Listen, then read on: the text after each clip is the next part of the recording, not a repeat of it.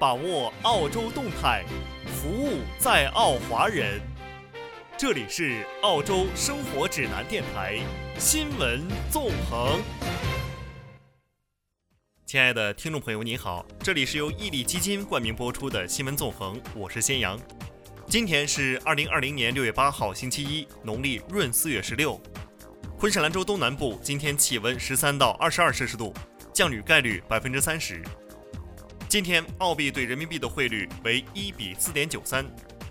受新冠肺炎影响，截止到六月八号，澳大利亚总共确诊病例七千二百五十九例，治愈六千七百零一例，死亡一百零二例。六月七号单日新增病例五例，其中维州四例，首都领地一例。新州、昆州、西澳、南澳、塔州、北领地没有出现新增病例。今天节目的主要内容有：澳大利亚各大城市举行游行集会，反种族主义，声援美国非议；澳大利亚各州工资税、印花税改革希望破灭；新西兰连续十二天无新增病例，有望进一步放松限制；冲浪者在澳洲东海岸遭遇鲨鱼。天价机票何时了？中国民航新出增航规定。除昆州西澳之外，澳大利亚其他各州今天为女王庆生。美国前副总统拜登锁定了民主党总统候选人提名。乔丹捐一亿美元用于支持种族平等。白皮书：三至五月，中国出口口罩七百零六亿只，防护服三点四亿套。美国取消了禁止中国航空公司飞美计划。离家出走的小猫旅行一千二百公里后回家。好，我们首先来看一组澳洲时政新闻。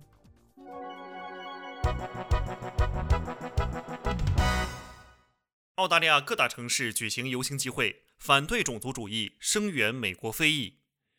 据澳洲新快网消息，澳大利亚各大城市数以万计的民众。星期六举行反对种族主义和警察滥用暴力的游行示威活动，他们的行动目的是声援席卷美国的“黑人的命也是命”抗议浪潮，并且他们没有理会联邦总理和几位州长要求勿参加这一活动的呼吁。新州警察昨天曾以集会违反防疫公共卫生为理由，呼吁新州高院禁止今天在悉尼的抗议活动。但抗议活动组织者一面坚称，无论怎样都将按照计划进行游行集会示威；另一方面，他们也向新州高院提起上诉。三位大法官组成的合议庭下午两点四十五分推翻了高院周五颁发的禁令，使原计划下午三点开始的抗议活动在正式举行前的最后一刻获得批准。其中，在悉尼参加抗议活动的示威者在市政厅与警察发生冲突，有两人遭逮捕。大约有三万人在网上表示有意愿参加在悉尼市区举行的抗议集会和示威游行，但政府一些消息人士认为，实际参加活动的人数可能较低。澳大利亚各地的抗议活动不仅谴责了弗洛伊德遭警察暴力对待事件，他们对澳大利亚原住民在拘留所期间死亡事件也表示谴责。自澳大利亚皇家委员会1991年对原住民在被拘期间死亡事件调查报告公布以来，又有四百三十二名原住民在警察拘留所中死亡。原住民权益活动人士认为，不能对这一问题保持沉默和忍受，并扬言要为获得公平对待而继续努力抗争。数以万计的墨尔本市民在这场反种族主义活动中拒绝政府要求他们留在家中的呼吁，也没有理会有关防疫社交距离的规定。他们走过市中心大街，最终聚集在议会前举行抗议集会。在议会上发言的人包括警察拘留所中死亡的原住民家属，他们强烈谴责澳洲警察歧视和虐待原住民的劣行。墨尔本抗议活动组织者原住民抗争勇士估计，大约有一万八千人参加了今天的游行集会。他在声援美国非洲裔的同时，把今天抗议活动主题定调在要求澳洲停止造成原住民在拘留所中死亡。澳大利亚各州的工资税、印花税改革希望破灭。悉尼先驱报日前报道，企业和购房者原本希望州和地区削减或废除工资税和印花税，但联邦政府排除了为弥补缺口提供财政援助的可能性。一名高级议员表示，政府没有兴趣改变税收，尤其是工资税。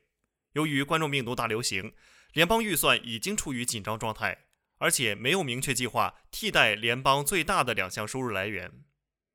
各州州长此前表示，有可能通过今年早些时候成立的全国内核程序进行重大税收改革，以提高疫情爆发后的经济效率。维多利亚州州长帕拉斯周五表示，如果得到联邦政府的支持，该州可以独自承担印花税改革。而新州正在考虑通过联邦政府援助来进行自身改革。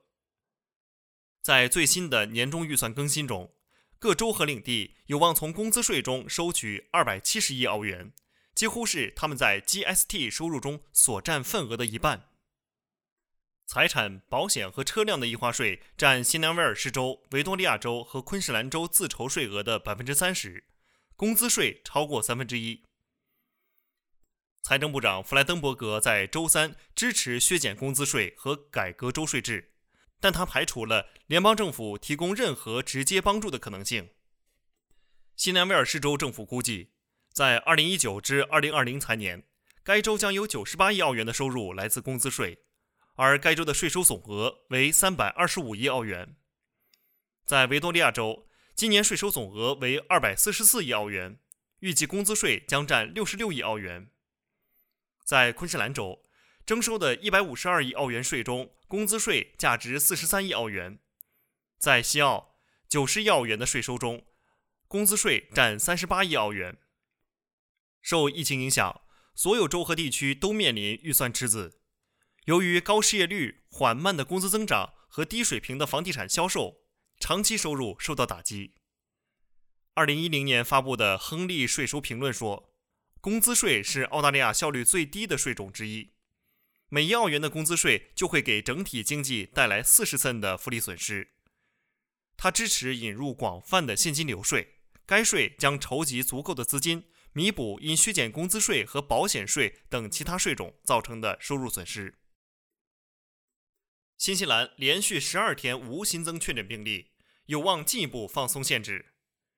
新华社惠灵顿六月三号电。新西兰卫生部三号宣布，已连续十二天无新增确诊病例。总理安德当天在新闻发布会上表示，新西兰抗疫表现超过预期。内阁接下来开会商讨后，有望批准在确保安全的前提下，从十号开始下调新冠疫情防控响应级别到一级。新西兰从三月二十六号开始进入最高疫情防控响应级别四级响应模式。近来，随着疫情趋缓。级别逐步降低。据介绍，下调至一级意味着新冠疫情在新西兰得到控制，但孤立的家庭内传播仍有可能发生。在这个级别下，之前所有针对企业的限制规定，比如酒店接待业需要保持桌与桌之间距离的规定，都将取消。教堂、体育馆、社区体育中心的活动以及任何规模的葬礼都可以恢复。飞机上和其他公共交通工具上的社交距离也要求取消。不过，政府仍会实施边境管控措施，以降低输入性病例的风险。据新西兰卫生部三号公布的疫情数据，该国累计确诊病例仍为一千五百零四例，累计死亡二十二例。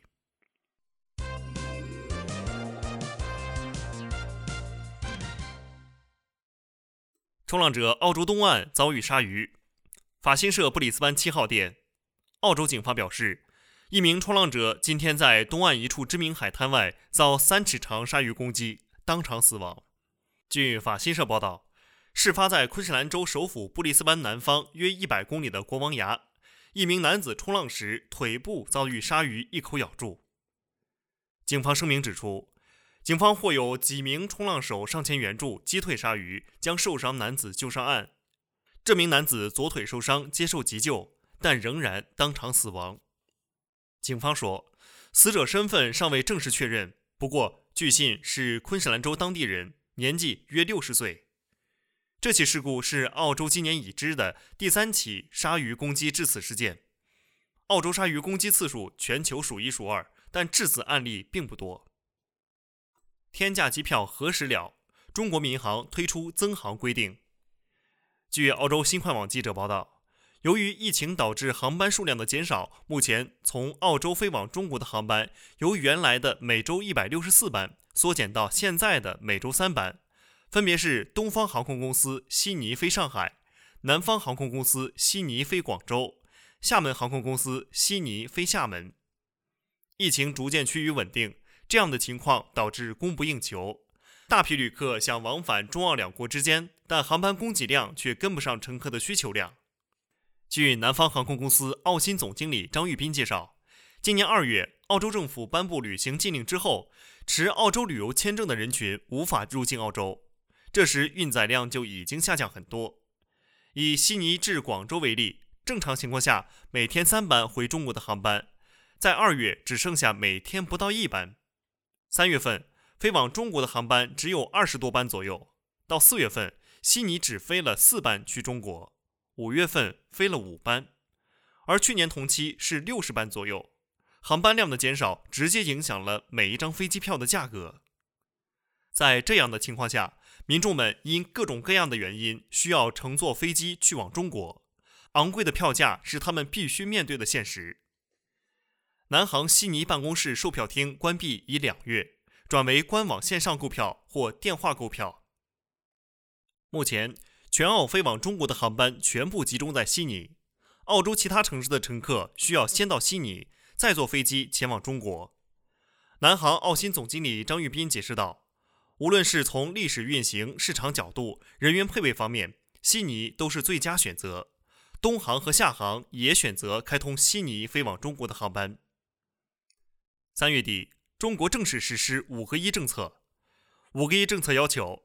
中国每家航空公司经营至任意国家的航线只能保留一条，每条航线每周运营班次不得超过一班。张玉斌说：“刚开始对这个政策不是很理解，为什么要阻挡海外华人回乡之路？之后觉得这个政策的颁布是为更多人的利益去考虑的。以广州机场为例，二零一九年广州机场全年人流量为七千万，其中国际旅客占一千九百万。”平均下来，每天有五万人的流动量，这五万人的流动和去向是非常难控制的。不过，中澳两国疫情控制的都还不错，虽然客运每周只有一班，但货运航班每周也有六班左右。随着疫情的有效控制，政府也在逐步有限度的开放边境。澳大利亚已经准备放开与新西兰的通航，在理想情况下，希望十月份能恢复与中国的通航。航班奖励和熔断措施无疑对航空公司或旅客来说都是一个好消息。六月四号，中国民航局、外交部、国家卫健委、海关总署颁布了最新规定，自二零二零年六月八号起实施航班奖励和熔断措施。奖励措施：航空公司同一航线航班入境后核酸检测结果为阳性的旅客人数连续三周为零的。可以在航线经营许可规定的航班量范围内增加每周一班，最多达到每周两班。熔断措施：航空公司同一航线航班入境后核酸检测结果为阳性的旅客人数达到五个的，暂停该公司该航线运行一周；达到十个的，暂停该公司该航线运行四周。熔断的航班量不得调整用于其他航线。熔断期结束后。航空公司方可恢复每周一班的航班计划。接下来，澳洲留学生将迎来毕业季，回国需求将暴增。航班奖励和熔断措施无疑对航空公司或旅客来说都是一个好消息。此举措施对航空公司负责，也对旅客负责。以目前形势来看，中澳航线有希望在一定时间后增加航班。张玉斌表示，届时如果澳航也开通与中国的航线的话，航班量估计每周将达到七到八班，可以大大缓解供给不足的局面。民航局最新规定第八条，在风险可控并具备接受保障能力的前提下，可适度增加部分具备条件国家的航班增幅。从纯粹的疫情控制来看，这一条适合澳大利亚和新西兰，未来增加航班的可能性会比较高。除西澳昆州以外。澳大利亚其他各州今天为女王庆生。澳大利亚广播公司报道，六月八号是女王寿辰日，除西澳和昆州之外的澳大利亚人又获得一天假期。澳大利亚定于每年六月的第二个星期一为女王寿辰公共假日，每到这个时候，人们将会迎来一个长周末。女王生日到底是哪天？英国女王伊丽莎白二世于一九二六年四月二十一号出生于伦敦。在英国，人们每年会为女王庆祝两次生日，一次在四月二十一号当天，而另一次在每年六月的第二个星期六。这一天被称作女王的官方寿辰日。澳大利亚等英联邦国家所庆祝的女王寿辰日，也是由这个国家自行设定的女王官方寿辰日。最初，伊丽莎白二世女王的官方寿辰日定于六月的第二个星期四，这与她父亲乔治六世在位期间的官方寿辰日相同。后来，在他加冕七年后，他的官方寿辰日改为六月的第二个星期六。澳大利亚在一七八八年首次庆祝英王寿辰。那一年，时任新南威尔士州总督亚瑟·菲利普宣布设立一个节庆日来庆祝英国国王乔治三世的生日。如今，澳大利亚定于每年六月的第二个星期一庆祝女王寿辰日，这一天也是法定的公共假日。西澳和昆士兰州通常将每年九月的最后一个星期一或十月的第一个星期一设为女王寿辰日。在澳大利亚。女王官方寿辰日当天会公布女王寿辰日授勋名单，为千余名对澳大利亚做出杰出贡献的各行各业人士颁发荣誉奖章。二零一八年，华人科学家汤华申在女王寿辰日当天获得授勋，成为历史上第三位获得此殊荣的澳大利亚华人。此前两名为著名儿科医生于森美和已故著名心脏外科医生张仁谦。香菇炖肉汤，好吃又健康。开能菇业，您身边的香菇专家。订购电话：零四二六六九六八三零，零四二六六九六八三零。接下来，我们共同关注国际风云。美国前副总统拜登锁定民主党总统候选人提名。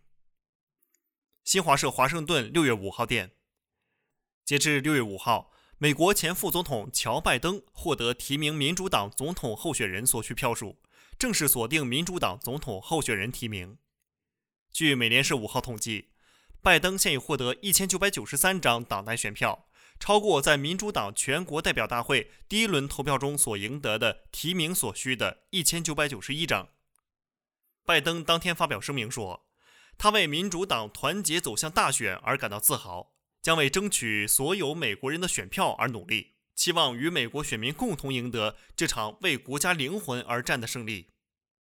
今年四月，美国联邦参议员桑德斯宣布停止参选活动后，拜登作为民主党唯一总统竞选人，已经被认为锁定了提名，获得所需的党代票数只是时间和程序问题。拜登一九四二年十一月二十号出生于美国宾夕法尼亚州，律师出身。一九七零年踏足政界，一九七二年首次当选联邦参议员，曾任参议院司法委员会和对外关系委员会主席。在奥巴马执政期间任美国副总统，当前是他第三次竞选总统。受新冠疫情影响，原定七月举行的民主党全国代表大会延至八月十七号起的一周内，在威斯康星州最大城市密尔沃基举行。届时将正式提名民主党总统和副总统候选人。乔丹捐一亿美元用于支持种族平等。北京时间六月六号，五十七岁的迈克尔·乔丹和其品牌公司宣布，在未来十年捐款一亿美元，帮助那些致力于种族平等和社会正义的组织。乔丹品牌在其声明中表示：“美国非洲裔的生命至关重要，这不是一个有争议的声明。”在我们国家根深蒂固的种族主义彻底土崩瓦解之前，我们将持续不遗余力地承担起保护并且改善美国非洲裔生存现状的责任。科技部部长王志刚，疫苗若研制成功，中国将向全人类提供。科技部部长王志刚七号在国新办发布会上说，疫苗开发要把安全性、有效性、可及性放在重要位置。如果中国疫苗成功得到应用，将落实承诺，作为公共产品向全球提供。白皮书：三至五月，中国出口口罩七百零六亿只，防护服三点四亿套。白皮书显示，三至五月，中国向二百个国家和地区出口防疫物资，其中口罩七百零六亿只，防护服三点四亿套，护目镜一点一五亿个，呼吸机九点六七万台，检测试剂盒二点二五亿份，红外线测温仪四千零二十九万台，出口规模呈明显增长态势，有力支持了相关国家疫情防控。英国伦敦再次举行大规模反种族主义示威活动。当地时间六月六号，英国伦敦再次举行大规模反种族主义示威活动，声援遭遇美国白人警察暴力执法而死亡的非洲裔男子乔治·弗洛伊德。英国目前仍处于疫情封锁状态，只允许六人以下的户外聚集。尽管政府建议避免大规模聚集，以防止新冠病毒传播。但数千民众还是冒雨前往伦敦市中心议会广场抗议美国的种族主义和警察暴力执法。美国取消禁止中国航空公司飞美计划，允许每周两个中国内地航班往返美国。美国东部时间五号早上，美国交通部发出即日生效的新命令，允许中国航空公司每周总共经营两趟往返美国的定期客运航班，以作为对中国民航局四日最新决定的回应。全国首趟法国防疫物资专列从南昌出发。六月四号上午，全国首趟开往法国巴黎的防疫物资专列由南昌国际陆港横岗站出发。此趟专列共计装载两千万个口罩、四千五百万副手套、一百三十万支水溶液以及免触碰消毒液等产品，总金额达一千万欧元。据了解。此趟专列将在未来三周内穿越七个国家地区，行驶近一万四千公里，达到法国巴黎。专列的防疫物资运输量远超普通货物装载运输量，成本较空运降低了三十倍，且运输时间较海运缩短了十至二十天。离家出走的小猫旅行一千二百公里后回家。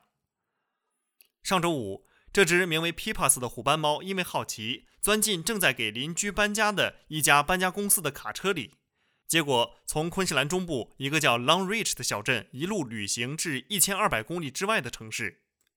搬家公司的司机发现小猫，立即给猫主人打电话。到外面世界潇洒走一回的 Pipas 终于得以返家。好，今天的新闻纵横就为您播送到这里，感谢您的收听，我们下期节目再会。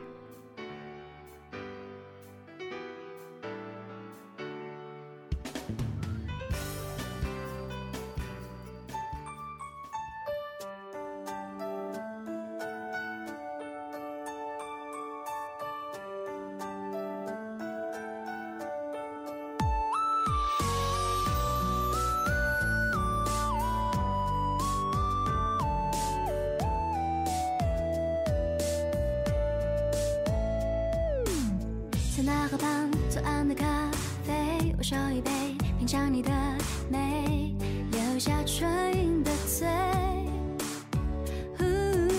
花店玫瑰，名字写错谁？告白气球，风吹到对街，微笑踩点消费。你说你有点难追，想让我知难而退，礼物不需挑最贵。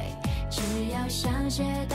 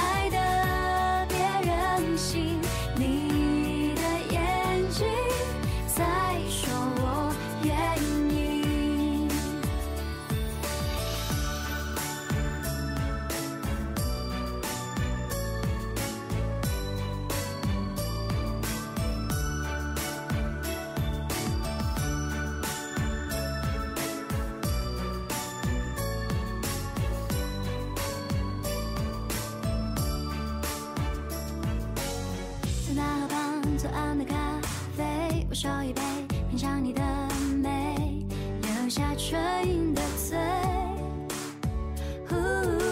花点玫瑰名字写错谁？告白气球风吹到对街微笑在天上飞你说你有点难追想让我知难而退。礼物不需挑最贵只要香榭的落叶喔营造浪漫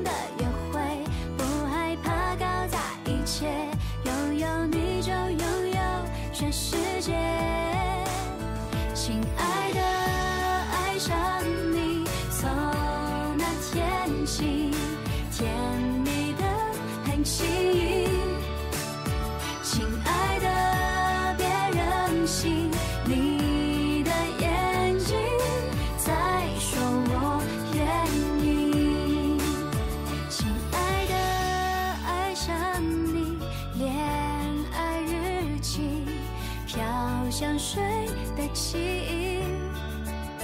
一整瓶的梦境。